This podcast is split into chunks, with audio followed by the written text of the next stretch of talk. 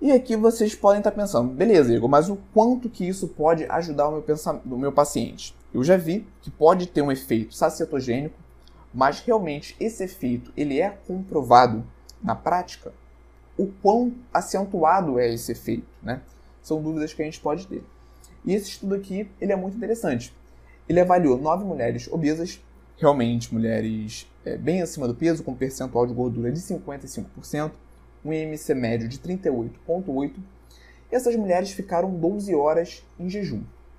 Depois desse jejum, elas foram divididas em dois grupos, em momentos diferentes, e em um momento elas receberam um shake com 45 gramas de whey protein, mais 300 ml de leite semi-desnatado. Aqui eu coloquei o desenho do estudo para vocês visualizarem isso melhor. Em um outro momento, elas receberam 43 gramas de maltodextrina, mais 300 ml de leite semi-desnatado. E aqui a gente já consegue destacar um ponto, que em ambos os grupos elas receberam proteínas, tudo bem? Porque no segundo grupo elas receberam maltodextrina, mas elas também receberam leite semi-desnatado, que contém proteínas. E isso, esse pode ter sido um viés nesse estudo. O ideal seria que esse consumo fosse realizado com água, tudo bem? Mas obviamente, no primeiro grupo, onde tinha whey protein, essa ingestão proteica ela foi muito maior. E aqui não é os resultados desse estudo não estão relacionados ao whey protein especificamente, tudo bem? Mas consu ao consumo de proteínas. Poderia ser uma outra proteína aqui, como albumina ou uma proteína de soja. Realmente foi um exemplo de proteína.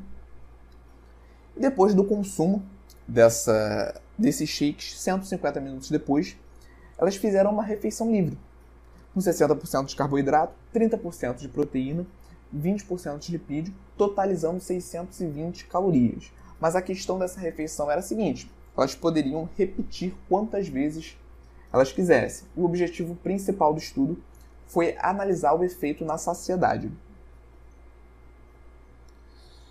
E começando a análise desse estudo, eu separei primeiramente esses dois gráficos. O da esquerda mostrando a saciedade dessas mulheres e o da direita mostrando a sensação de apetite, de fome. Aqui a gente tem a linha vermelha, que é o, o grupo que usou whey protein, e a linha preta com bolinhas brancas, que é o grupo que fez a gestão da maltodextrina. E o que, que a gente consegue já avaliar nesse primeiro gráfico? Que o grupo que fez a ingestão do whey protein teve essa sensação de saciedade aumentada durante mais tempo. Tudo bem?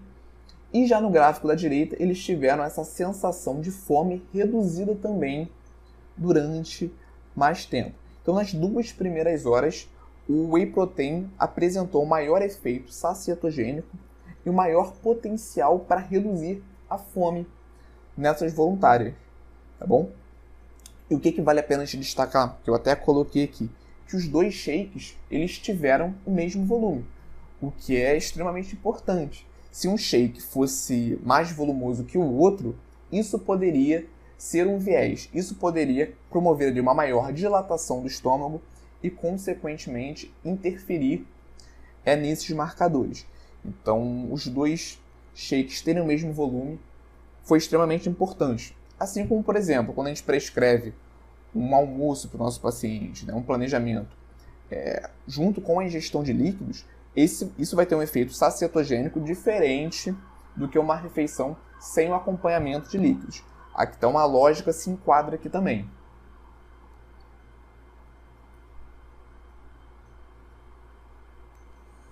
E agora analisando esses marcadores que a gente estava falando anteriormente, GLP-1 e o peptídeo YY. A gente vê que no momento da ingestão aqui, considerando o GLP-1 primeiramente, ocorre essa liberação do GLP-1 nos dois grupos. Então, como eu falei, os outros macronutrientes também têm esse potencial efeito de aumentar o GLP-1. Mas esse aumento ele foi mais acentuado no grupo que fez a ingestão do whey protein. E o mesmo acontece no PYY. O grupo que fez a ingestão do whey teve esse acento, esse aumento mais expressivo durante mais tempo. Então o whey aumentou mais o GLP-1 entre 30 e 120 minutos e ele aumentou mais o PYY entre 60 e 90 minutos. Mas ambos os grupos aumentaram GLP-1 e peptídeo YY.